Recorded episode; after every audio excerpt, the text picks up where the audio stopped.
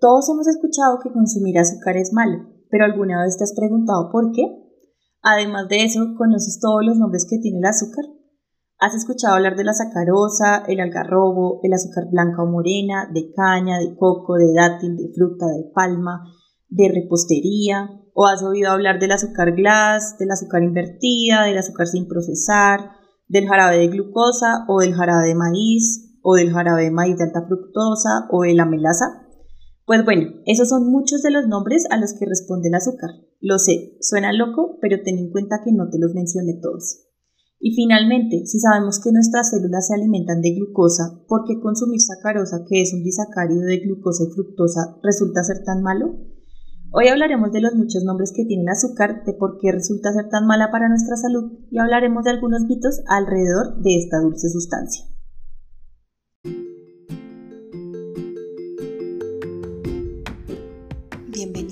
Y aparte, el podcast de Meli.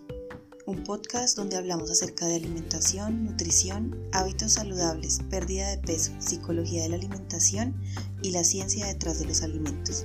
Soy Melissa Ramírez Gómez, ingeniera química y magíster en ciencia y tecnología de alimentos. En este podcast tratamos puntos cruciales relacionados con los alimentos y la forma en la que nos alimentamos y nos apartamos de los mitos, la desinformación y los datos que no están basados en ciencia.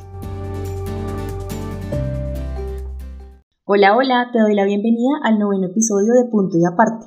Qué gusto saber que estamos por llegar a los primeros 10 episodios. Y si has llegado hasta aquí es porque algo de la información que te brindo te ha resultado útil o interesante. De verdad, gracias por estar aquí. Como siempre, antes de empezar, te voy a hablar de mí para que me conozcas un poco más. En algunos episodios anteriores te he mencionado que soy casada. Hoy te voy a contar algunos aspectos curiosos acerca de ese aspecto de mi vida y de mi matrimonio. En el 2015 conocí a Diego por Tinder, sí, por Tinder, yo sé. Siempre que lo digo la gente hace caras raras, pero resultamos ser una de esas historias que son la excepción y no la regla. Él es de Bucaramanga, una ciudad de Colombia, y yo de Bogotá. En febrero de ese año nos hicimos novios y él se vino a vivir a Bogotá y a los cuatro años y medio de noviazgo me pidió matrimonio en Nueva York. Nos comprometimos en el puente de Brooklyn en agosto de 2019. Habíamos planeado la boda para noviembre de 2020 y bueno, como todos sabemos, llegó la pandemia. Sin importar que el mundo se estuviera acabando, decidimos mantener la fecha y nos casamos en pleno pico de contagios, el 14 de noviembre de 2020. La boda fue tal cual como yo siempre la había soñado, solamente que en vez de tener más de 100 invitados, éramos alrededor de 15 personas, porque en esas fechas estaba prohibido hacer eventos sociales. En la fecha que grabo esto, estoy a un mes de cumplir dos años de casada y ha sido toda una experiencia. El matrimonio me ha encantado y bueno, puedo decir que nuestro amor sigue igual de fuerte como cuando nos conocimos en ese 2015.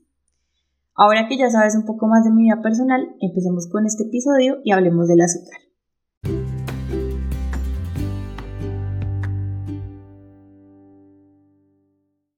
El azúcar, también conocida como la sacarosa, es un disacárido, o sea, un carbohidrato que se compone por dos monosacáridos, una unidad de glucosa y otra de fructosa, que aprovecho para recomendarte. Si no has escuchado el episodio de macronutrientes, puedes devolverte y darle un repaso. Pero bueno, volvamos al azúcar. Al ser un carbohidrato, aporta 4 kilocalorías por cada gramo que ingerimos. La mayoría del azúcar que consumimos hoy en día se produce a partir de la caña de azúcar o remolacha azucarera, que luego de pasar por un montón de operaciones unitarias se convierte en ese polvo blanco, dulcecito y adictivo. No tengo el dato exacto, pero estoy segura que antes no consumíamos tanto azúcar como hoy. De hecho, de un tiempo para acá la industria empezó a añadirla a diestra y siniestra a un montón de alimentos que ni imaginamos que contienen azúcar. Por ejemplo, hay azúcar en la salsa de tomate, en los yogures, en las sopas de sobre, en las barras de cereales, entre muchos otros. Resulta que industrialmente el azúcar aporta un montón de propiedades tecnofuncionales a los productos y es por eso que hoy en día la encontramos prácticamente en todo. Hace poco vi un documental donde mostraban cómo el jarabe de maíz de alta fructosa empezó a tener auge en Estados Unidos y empezaron a agregarlo a muchas cosas. En los años 60 se popularizó la creencia de que la grasa era el enemigo número uno de la salud y esto impulsó a la industria a reemplazar la grasa en los productos por azúcar porque al quitar la grasa de la formulación debían encontrar otra sustancia que aportara ese nivel de palatabilidad y textura. Ahora que hablamos del jarabe de maíz de alta fructosa, recuerdo que mientras hacía la maestría en una práctica en la planta de alimentos, usamos ese jarabe como ingrediente y era una cosa transparente, pegajosa, que no fluía y que no era nada apetitosa. Y cuando empecé a leer las etiquetas empecé a ver que muchos productos tenían esa sustancia. Y bueno, no quiero que creas que estoy en contra de la industria o que quisiera satanizar al azúcar, no, pero sí quiero contarte algunos datos perturbadores acerca de esta sustancia.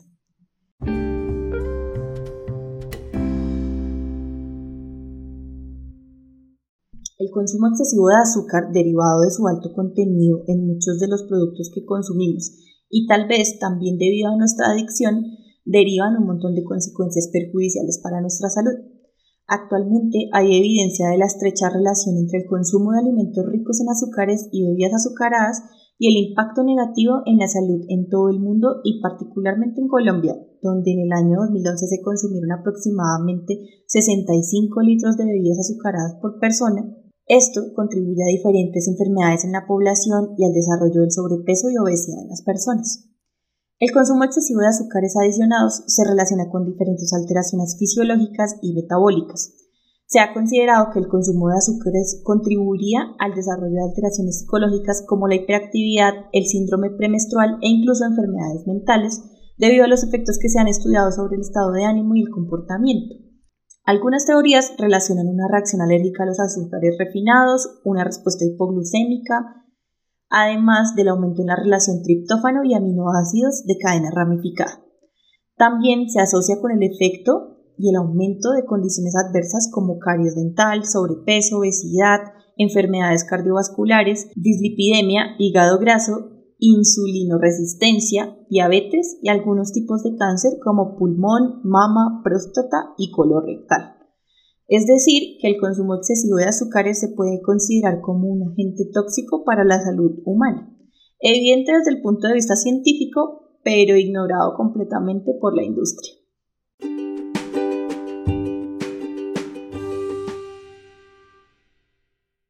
Ya hemos hablado en episodios anteriores que cuando consumimos más energía de la que nuestro cuerpo necesita, vamos a resultar almacenando esa energía en forma de grasa. Y no es que el azúcar por sí solo nos haga subir de peso. En su consumo excesivo, que nuestro cuerpo ya no sabe cómo usar esa energía, resultamos con sobrepeso u obesidad. En general no me gusta decir que un alimento o ingrediente es bueno o malo, pero con el azúcar hay todo un tema. Es evidente que el consumo de bebidas azucaradas se ha disparado en los últimos años, y sin querer hacer una correlación directa, pero sí mencionándolo, también se han disparado los índices de sobrepeso y obesidad. El sobrepeso y la obesidad son el quinto factor principal de riesgo de defunción en el mundo. Cada año fallecen por lo menos 2.8 millones de personas adultas como consecuencia del sobrepeso o la obesidad.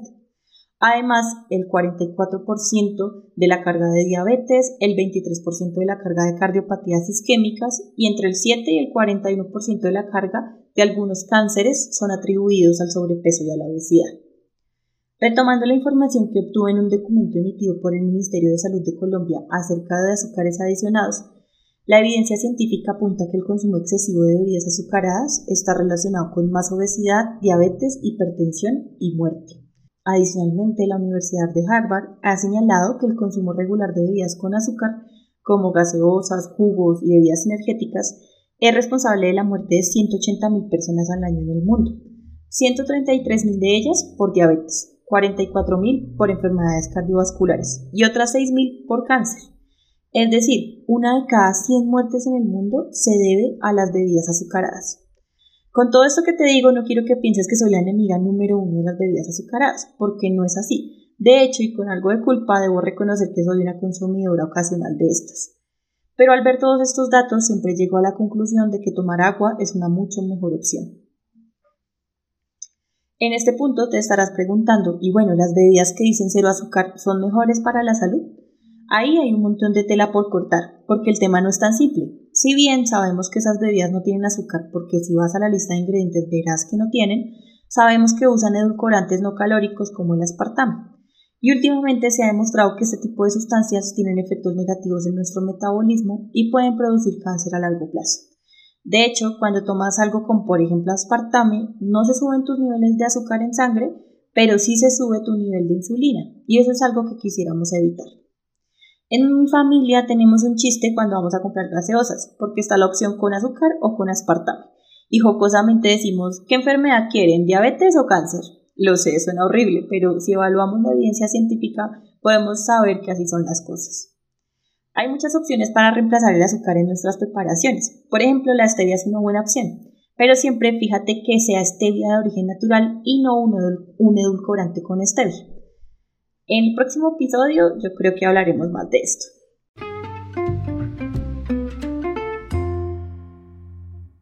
Bueno, ¿y cómo sabemos cuánto es un consumo adecuado y cuánto es demasiado? Para responder a ello debes saber que nuestro cuerpo no nos exige, nutricionalmente hablando, que diariamente consumamos azúcar. De hecho, entre menos consumas, mejor. La FAO y la Organización Mundial de la Salud recomendaron en el 2002 que el consumo de azúcares adicionados fuera menor del 10% del valor calórico total. Entonces, si tenemos una dieta de 2.000 calorías y el 10% son 200 calorías y las pasamos a gramos, sería un máximo de 50 gramos de azúcar por día pero eso es un montón. Son más de 8 cucharaditas al día. Es por eso que las nuevas recomendaciones para 2014 indicaban que los valores calóricos totales pudieran ser del 5% máximo, es decir, máximo 25 gramos por día. Pero recuerda, esta es una recomendación del máximo diario. No lo interpretes como que te estoy diciendo que debes consumir 25 gramos al día de azúcar. No, entre menos consumas mejor.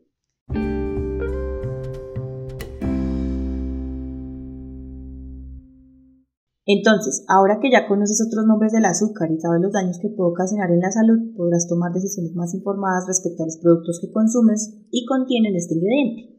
Recuerda siempre leer las etiquetas de los productos que compras y revisa en qué lugar se encuentra en esta lista. Entre más azúcar tenga un alimento, más lo encontrarás de primeras en la lista. Y con este episodio no pretendo que digas no voy a volver a consumir azúcar, porque primero va a ser muy difícil conseguir cosas sin azúcar. Y segundo, sé que los postres y los dulces hacen parte de los placeres de la vida. En el próximo episodio profundizaremos en el tema de los edulcorantes calóricos y no calóricos. Conoceremos a la familia de los polialcoholes o los polioles, hablaremos del aspartame y de la stevia y sabremos cuál es el mejor edulcorante en términos de nuestra salud. Como siempre, gracias por escuchar mi podcast y si es la primera vez que me escuchas, te invito a volverte a escuchar los primeros episodios. No olvides que puedes encontrarme en Instagram como blog.d.meli. No siendo más, me despido por hoy y nos escuchamos en un próximo episodio de Punto y Aparte.